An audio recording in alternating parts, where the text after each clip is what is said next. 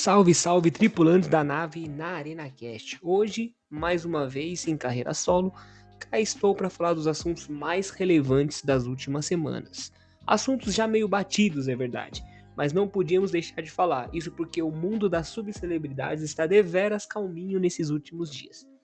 E chega de enrolação, vamos para mais um episódio. Eu sou o Caio Kamikaze e você está no Na Arena Cast. Vem com nós. É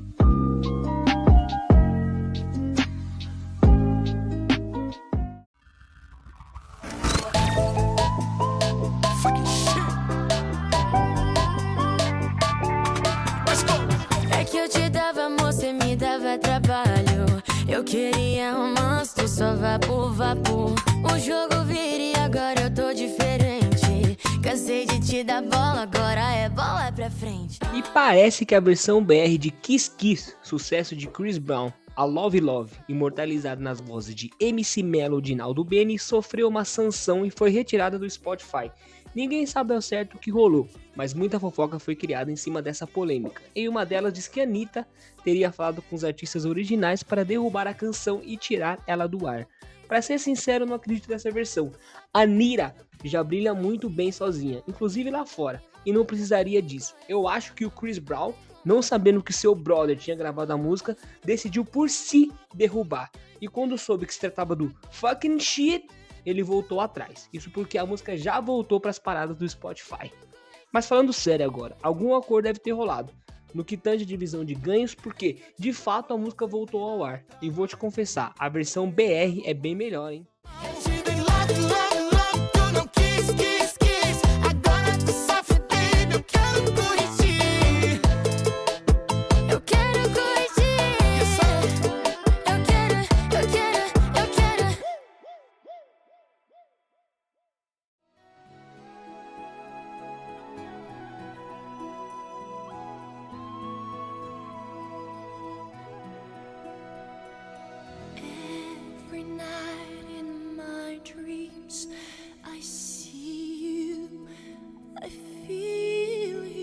O próximo assunto já tem alguns dias que rolou e parou a internet BR. O famigerado submarino Titã que implodiu no fundo do mar. Se você estava em Marte e não acompanhou essa história toda, deixa eu te atualizar. Milionários cansados da vida de milionários resolveram pagar mais ou menos um milhão de reais para se afundar em um submarino de brinquedo controlado por um controle comprado na Santa Efigênia. Não aquele DualShock bonito da Sony, mas sim aquele da Polystation, sabe? Que solta os botões na primeira jogatina. Esse mesmo. Enfim, o submarino ficou perdido por alguns dias e muitos temiam que o oxigênio deles tivessem horas para acabar. Mas o que de fato aconteceu é que o submarino não aguentou a pressão submerso a mais de 3 mil metros de profundidade e acabou implodindo, não deixando nenhum sobrevivente. Agora, minha humilde opinião sobre o assunto. Existem formas muito mais dignas de partir dessa vida e existem melhores formas de gastar o seu dinheiro. Fato é que esse assunto dividiu opiniões. Muita gente comemorou a morte por serem ricos e outros ficaram indignados com essa reação. Afinal, tratavam-se de seres humanos que perderam a vida.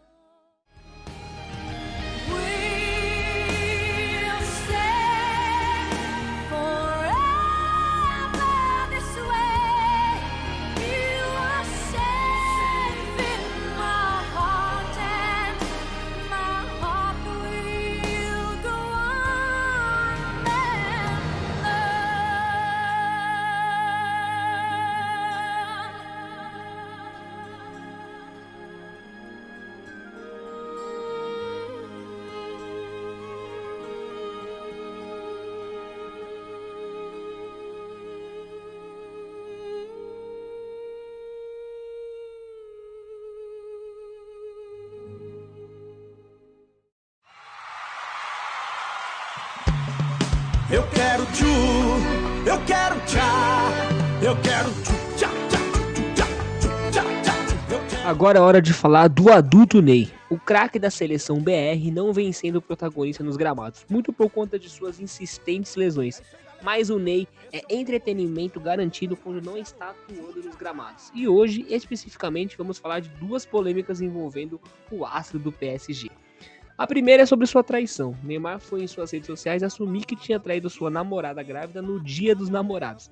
Muita gente apoiou o casal, desejando força a eles, que aquilo era uma pedra a ser chutada no caminho dos dois. Sinceramente, eu e nem ninguém temos nada que ver com a vida do Neymar, mas sinceramente, curtir e até repostar um post desse é no mínimo paia. Mas é, só a minha opinião. Vivemos numa democracia e cada um é livre para achar o que quiser sobre a atitude do camisa 10 da Celeste. Novamente, eu achei paia, mas é aquela, né? Até a namorada traída o perdoou. Quem somos nós para julgar? Segunda polêmica envolvendo o Neymar não envolve o Neymar. Olha só o paradoxo, mas sim o seu papai. O Neymar pai recebeu voz de prisão por uma policial que foi investigar o mais novo empreendimento das empresas NJ11. A bola da vez é uma mansão em Mangaratiba.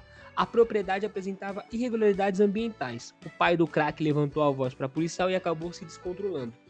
E, por fim, recebeu a voz de prisão a pedido da assessoria.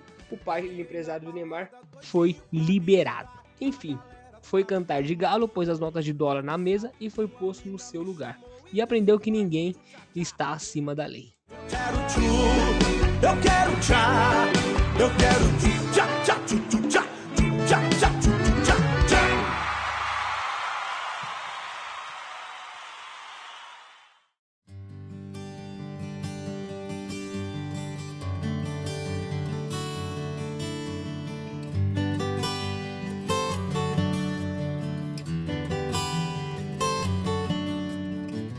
Vocês já ouviram falar do RK Play? Se não, permita que eu o apresente. RK Play é o mais novo Haluca da internet. Pois é, para quem já estava cansado daquela treta enorme, vem mais essa agora.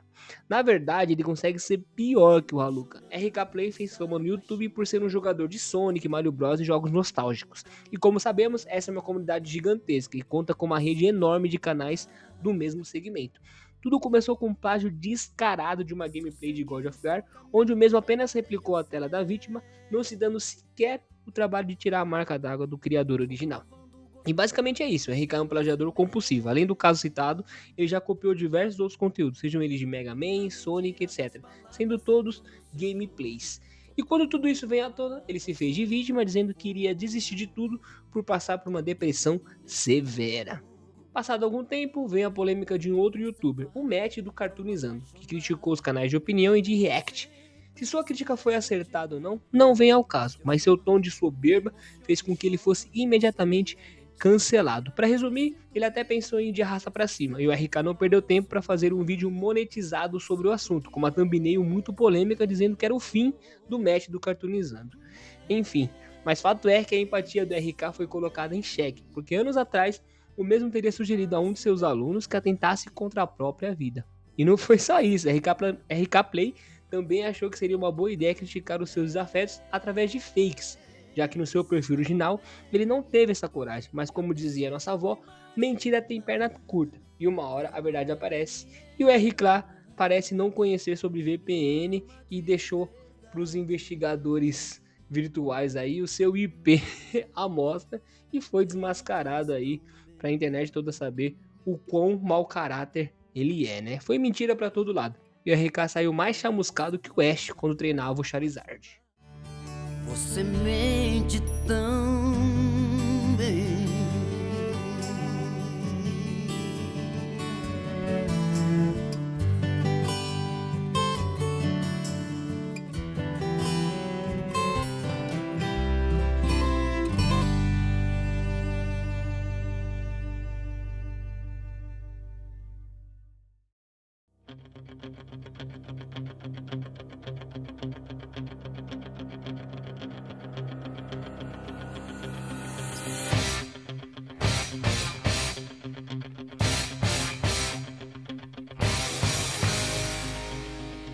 Jaula com milionários? Essa era a pauta. Toda a polêmica surgiu depois de um tweet do CEO Mário Nilfal, que dizia que o app da Meta iria rivalizar com o Twitter, colocando na linha de tiro os bilionários Mark Zuckerberg e Elon Musk. Musk respondeu a esse Twitter, aspas, tenho certeza que a Terra mal pode esperar para estar exclusivamente sob o controle de Zuck, sem outras opções. Um usuário respondeu, aspas, melhor ter cuidado, já que Zuckerberg sabe jiu-jitsu. Estou disposto a disputar uma luta de jaula se ele estiver, rebateu Musk. Ao que Zuck re- rebateu, Mande a localização. Enfim, essas aspas todas deram motivos mais do que suficientes para criar um burburinho na internet que os dois multimilionários se enfrentariam numa jaula. Eu dou todo o meu apoio para que aconteça, já que aqui no Brasil o Naldo arregou pro popó e estamos sedentos por uma tretinha. No mais é isso, eu sou o Caio Kamikaze e você está no Na Arena Cash.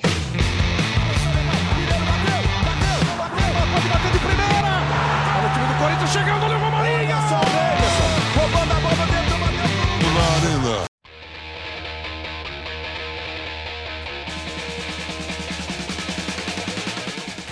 É chegada a hora de falar do Astro Rei aqui do Arena Cash. É lógico que eu tô falando do futebol. E a gente tem três campeonatos para comentar: a Copa Sul-Americana com definição, a Libertadores também e a rodada, a última rodada do Campeonato Brasileiro.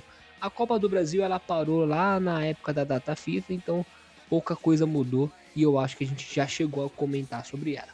Enfim, vamos dar início aos trabalhos.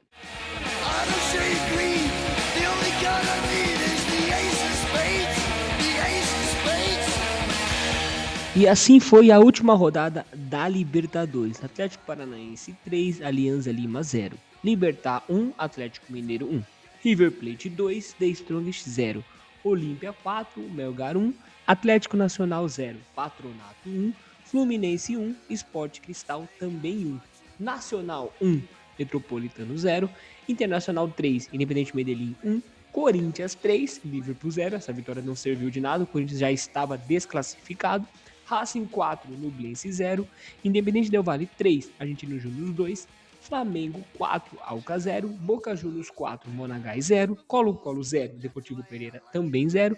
Barcelona de Guayaquil 2, Cerro Portenho 2. Palmeiras 4, Bolívar 0.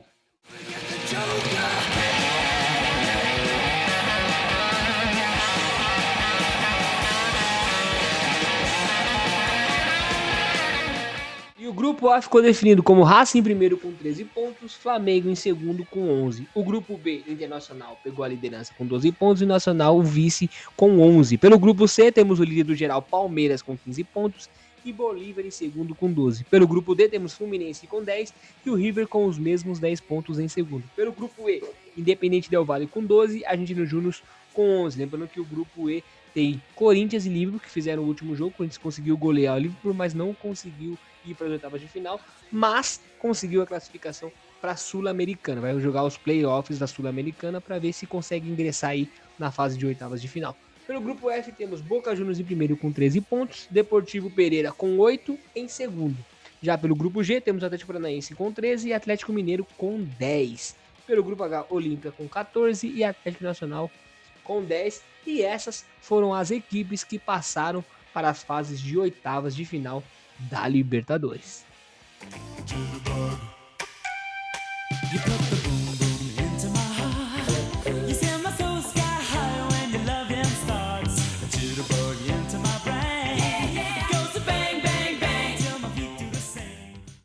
E pela Sul-Americana, esses foram os resultados da última rodada da fase de grupos. São Lourenço 4, Estudantes de Mérida 1, Palestino 1, Fortaleza 2, Tolima 3, Academia Porto Cabelo 1, São Paulo 2, Tigre 0, Estudiantes 4, Oriente Petroleiro 0, Bragantino 7, Taquari 1, o maior placar até aqui, Emelec 2, Danúbio 1, Guarani 2, Huracan 0. Esse- Lembrando que esse aqui é o Guarani do Paraguai, tá? Não é o nosso Guarani. Universitário 1, Dimásia 0, Santa Fé 1, Goiás 2, New Old Boys 1, Audax Italiano 1, Santos 0, Blooming 0. Lembrando que o Blooming só conseguiu pontuar nesse jogo. Esse um pontinho conquistado em cima do Santos estava zerado no campeonato e conseguiu lá na Vila Belmiro conquistar esse pontinho através do empate. Botafogo 1, Magalhães 1, o que levou o Botafogo a não classificar, vai ter que jogar os playoffs também. LDU de Quito 3, César Valerro 0, Penharol 1, América Mineiro 2, Defensa e Justiça 3 e Milionários 1. Depois desse- dessa partida, a partida final, assim ficaram definidos os grupos. Lembrando que para passar direto para as oitavas de final, na Sul-Americana você tem que ficar em primeiro. Então, pelo grupo A, passou o LDU de Quito e o Botafogo ficou em segundo, vai disputar o playoff. Pelo grupo B, o Guarani ficou em primeiro com 11, o Emelec em segundo com 9. E pelo grupo C, o Bragantino ficou com 14 e o Estudiantes com os mesmos 14. Eu acho que pelo saldo de gol, o Bragantino passou. Grupo D, São Paulo em primeiro com 16 pontos e o Tigre em segundo com 10. Pelo grupo E temos New Old Boys também com 16 pontos e o Audax Italiano em segundo com 11. Pelo grupo F, Defesa e Justiça com 15, América Mineiro com 10. Pelo grupo C temos Goiás com 12 em primeiro e Universitário em segundo com 10. E pelo grupo HH temos Fortaleza em primeiro com 15 e São Lourenço em segundo com 8. De novo, a- o primeiro colocado já está nas oitavas de final e o segundo vai disputar aquelas partidas playoffs e já foram definidos os confrontos, tá? É, os playoffs da Sul-Americana ficou definido da seguinte forma: Colo-Colo pega o América Mineiro, o Barcelona de Guayaquil pega o Estudiantes, o Corinthians, que vem da Sul-Americana, pega o Universitário, o Patronato pega o Botafogo, o Sport Cristal pega o Emelec, o Independente Medellín pega o São Lourenço, o Nublense, o Nublense pega o Audax Italiano e o Libertar pega o Tigre.